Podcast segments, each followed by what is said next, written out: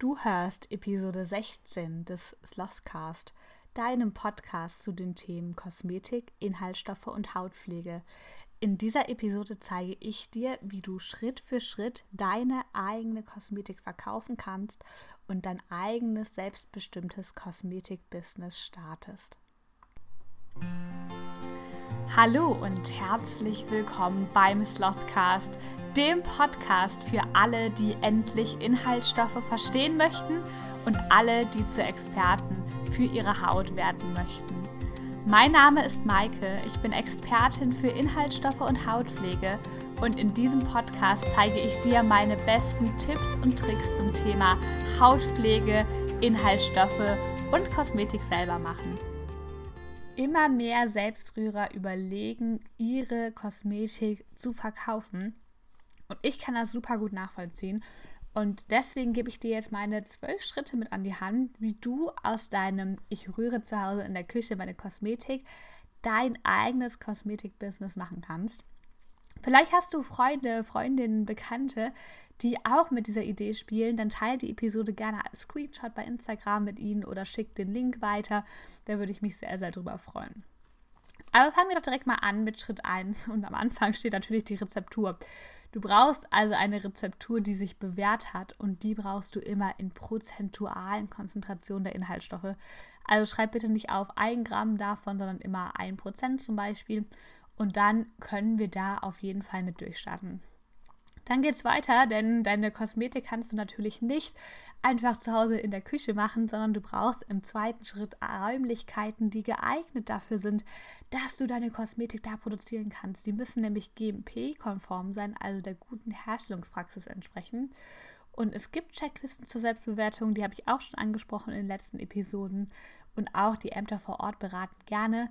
Aber stell dir einfach vor, wie hygienisch man produzieren sollte, wenn man Kosmetik verkauft und überlege dir, wo und wie du das am besten garantieren kannst. Schritt 3 ist dann schon ein Schritt, den die meisten am Ende machen, das ist nämlich die Verpackung. Denn du benötigst letztendlich für alle Testungen im Labor und auch für die Sicherheitsbewertung deine endgültige Verpackung. Überleg dir also am besten schon relativ am Anfang, im dritten Schritt, welche Ansprüche du an der Verpackung hast, aus welchem Material das sein soll, wo du die kaufen kannst. Hol dir Musterverpackungen, guck, wo du größere Mengen bekommst, denn du brauchst natürlich nicht nur vier oder fünf Verpackungen, sondern am besten mehr. Und überleg dir das Ganze gut, denn sobald du deine Verpackung abänderst wieder, muss auch die Bewertung, die Sicherheitsbewertung neu gemacht werden oder angepasst werden und Labortestungen teilweise neu durchgeführt werden. Und ich kann empfehlen, auch Nachhaltigkeit da ein bisschen einfließen zu lassen. Also viele denken, Glas ist super nachhaltig, aber Glas ist tatsächlich nur, wenn es recycelt wird, sehr nachhaltig. Denn wenn Glas eingeschmolzen wird, dann braucht es super, super viel Energie. Und da ist dann als Einmalverpackung Plastik meistens deutlich energieeffizienter zu recyceln. Schritt 4 sind dann deine Rohstoffe. Du hast bei der Rezeptur ja schon überlegt, welche Inhaltsstoffe du brauchst. Das heißt, du brauchst jetzt die Rohstoffe. Überleg dir, wo du die kaufen kannst. Fordere alle Datenblätter, also Sicherheitsdatenblätter, Analysezertifikate, IFRA-Zertifikate, Produktspezifikationen beim Hersteller mit an. Informier dich am besten, bevor du 100 Kilo Öle bestellst, darüber, ob der Hersteller auch alle Informationen hat und welche Konditionen es da gibt. Und die meisten Rohstofflieferanten sind hier wirklich, wirklich sehr, sehr freundlich. Der fünfte Schritt ist dann eben die Stabilität- und Lagertestungen. Die können bis zu drei Monate dauern, deswegen solltest du damit relativ früh anfangen, damit die Tests dann auch eben starten. Und da geht es halt eben darum, die Haltbarkeit letztendlich vom Produkt zu bestimmen. Im sechsten Schritt geht es dann darum, eben, dass du dein Produkt, dein fertiges Produkt einmal mikrobiologisch untersuchen lassen solltest und das wird oft in Kombination mit dem Konservierungsbelastungstest durchgeführt. So kann eben nachgewiesen werden, dass dein fertiges Produkt nicht instabil und nicht kontaminiert ist. Und du benötigst auch für dein Produkt Spezifikationen, zum Beispiel das Aussehen, den pH-Wert, den Geruch. Das kannst du aber natürlich auch selber machen, denn das Beschreibende kannst du letztendlich auch selber sehr gut machen, aber auch wieder hier in Auftrag geben.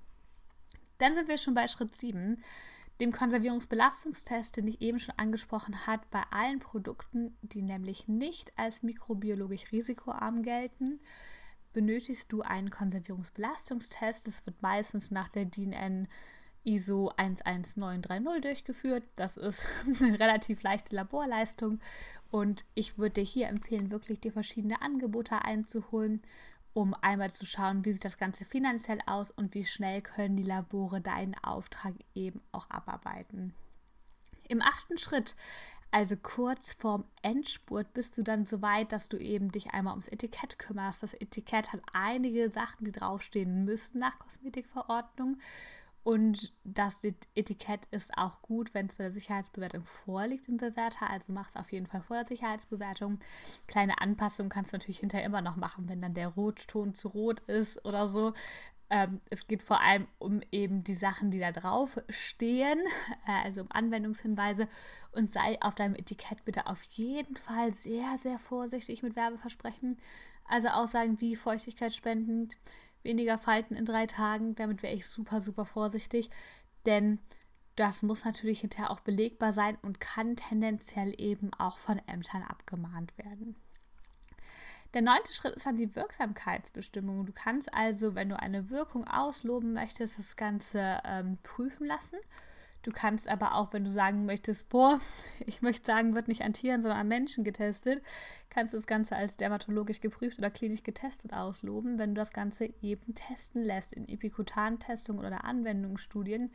Und auch diese solltest du frühzeitig in Auftrag geben und dich darüber informieren, wie lange dauert das, was kostet das, wenn du das gerne machen möchtest, damit eben auch diese Informationen hinterher mit auf dein Etikett drauf können.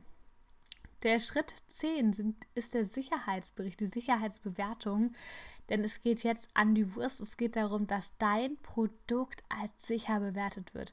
Denn nur dann darfst du es hier in der EU verkaufen. Und die ganzen Dokumente und alle Informationen und Laborberichte, die du bisher gesammelt hast, reichst du dann deinem Sicherheitsbewerter ein. Und lässt dir auch eben zeigen, dass deine Verpackung, die du benutzt, auf die Kosmetik zugelassen ist, dass alle Rohstoffe in Ordnung sind, dass dein Produkt mikrobiologisch okay ist. Und Sicherheitsbewertungen können etwas länger dauern, denn die sind relativ umfangreich, die sind wirklich sehr lang. Und lass dir also, wenn du die Angebote einholst, unbedingt immer sagen, bis wann das eben fertig ist, ein Sicherheitsbericht. Und wichtig hier ist, reiche alle Dokumente ein, denn wenn deinem Sicherheitsberater die Hälfte fehlt, dann kann er oder sie natürlich nicht arbeiten. Und dann ist es halt logisch, dass sich alles nach hinten verschiebt, bis du die Information nachlieferst. Also schau am besten direkt von Anfang an, dass du alles hast, was der Sicherheitsbewerter hinter benötigt. Schritt 11 ist dann die Produktinformationsdatei. Das heißt, du hast alle Sachen beisammen und dann werden alle Daten in der Produktinformationsdatei eben ja zusammengefasst. Hier finden sich dann unter anderem die CPNP-Anmeldung, der Sicherheitsbericht, Herstellungsmethoden, Informationen zu deiner Herstellungspraxis und eben auch der Beleg von dir unterschrieben, dass du keine Tierversuche durchführst, denn das ist ja in der Europäischen Union per se verboten. Wenn du es gemacht hast, also wenn du einen Epikutan-Test oder eine Anwendungsstudie gemacht hast, kannst du hier auch noch dann Informationen darüber hinterlegen. Auch Produktinformationsdateien können erstellt werden. Hier auf jeden Fall wieder nachfragen, wie lange das dauert aber man kann es auch selber erstellen, wenn man weiß, wie man das eben macht. Schritt 12 ist dann der Start des Verkaufs, denn dann hast du es geschafft. Dann lag ein langer Weg vor dir. Du solltest mindestens acht Monate anfangen, bevor du dein Produkt verkaufen möchtest mit der ganzen Planung. Aber dann hast du es endlich geschafft. Schritt 12 ist, dein Produkt kommt auf den Markt. Du kannst die Beine zwar nicht hochlegen, aber auf jeden Fall ordentlich feiern. Denn du hast es geschafft, deine Kosmetik ist fertig, deine Kosmetikrezeptur ist als sicher zugelassen und du darfst jetzt hier verkaufen in der EU. Das heißt, du hast es dann beim ersten Mal wirklich geschafft. Du kannst super stolz auf dich sein. Und beim nächsten Mal wird das Ganze dann viel, viel leichter. Plane aber unbedingt für deine Produktentwicklung und auch für die Zulassung Zeit ein. Denn das Ganze geht nicht von heute auf morgen. Deine Rezeptur sollte mindestens acht Monate vorher Pi mal Daumen stehen und auf deine Räumlichkeiten bereit sein. Dann brauchst du alle Rohstoffinformationen. Auch das kann ein bisschen dauern. Gerade momentan werden Corona, wenn nicht alle unbedingt an ihrem Arbeitsplatz sind. Du brauchst eine Verpackung. Auch hier lass dir unbedingt mehrere Verpackungsmuster zuschicken. Fass die Teile mal an, mach deine Rezeptur mal da rein, guck mal, ob das alles funktioniert. Ich habe die wildesten Sachen gesehen, Pumpspender, die dann irgendwie nicht so richtig gepumpt haben, weil das Produkt zu äh, zähflüssig war. Ähm, schau dir das auf jeden Fall an und lass dir dafür genügend Zeit und dann bist du eben fertig und kannst richtig, richtig durchstarten mit deiner Kosmetik auf dem Markt. Ich hoffe, dass du ja wenn du diesen Weg gehen möchtest, nach dieser Folge motiviert bist und einen Plan an deiner Seite hast, du kannst dich ähm, gerne auch zu meinem Webinar anmelden zum Thema Kosmetikrechte. Schauen wir uns das noch mal ein bisschen an. Oder auch noch zu meinem Beta-Kurs Kosmetik verkaufen. Da zeige ich dir wirklich Schritt für Schritt, wie du alles machst in Live-Webinaren. Du hast lebenslang Zugriff darauf. Und ich würde mich super freuen, wenn ich dich auf deinem Weg begleiten dürfte. Und freue mich, ja, wenn ich von dir höre. Und ansonsten hören wir uns in der nächsten Episode wieder. Du möchtest deine Kosmetik verkaufen oder hast dich schon immer gefragt, wer Kosmetik eigentlich verkaufen darf in der Europäischen Union? In meinem Webinar Wer darf Kosmetik verkaufen? führe ich dich ins Kosmetikreich der Europäischen Union ein. Auch hier hast du wieder die Möglichkeit, auf meine Tipps und Tricks zurückzugreifen und persönlich live Fragen an mich zu richten. Ich würde mich sehr freuen, wenn du dir ein Ticket sicherst unter www.slothmatics.com slash webinar-kosmetik-verkaufen und wir uns am Samstag, den 20.02.2021 um 18 Uhr live in meinem Webinar sehen.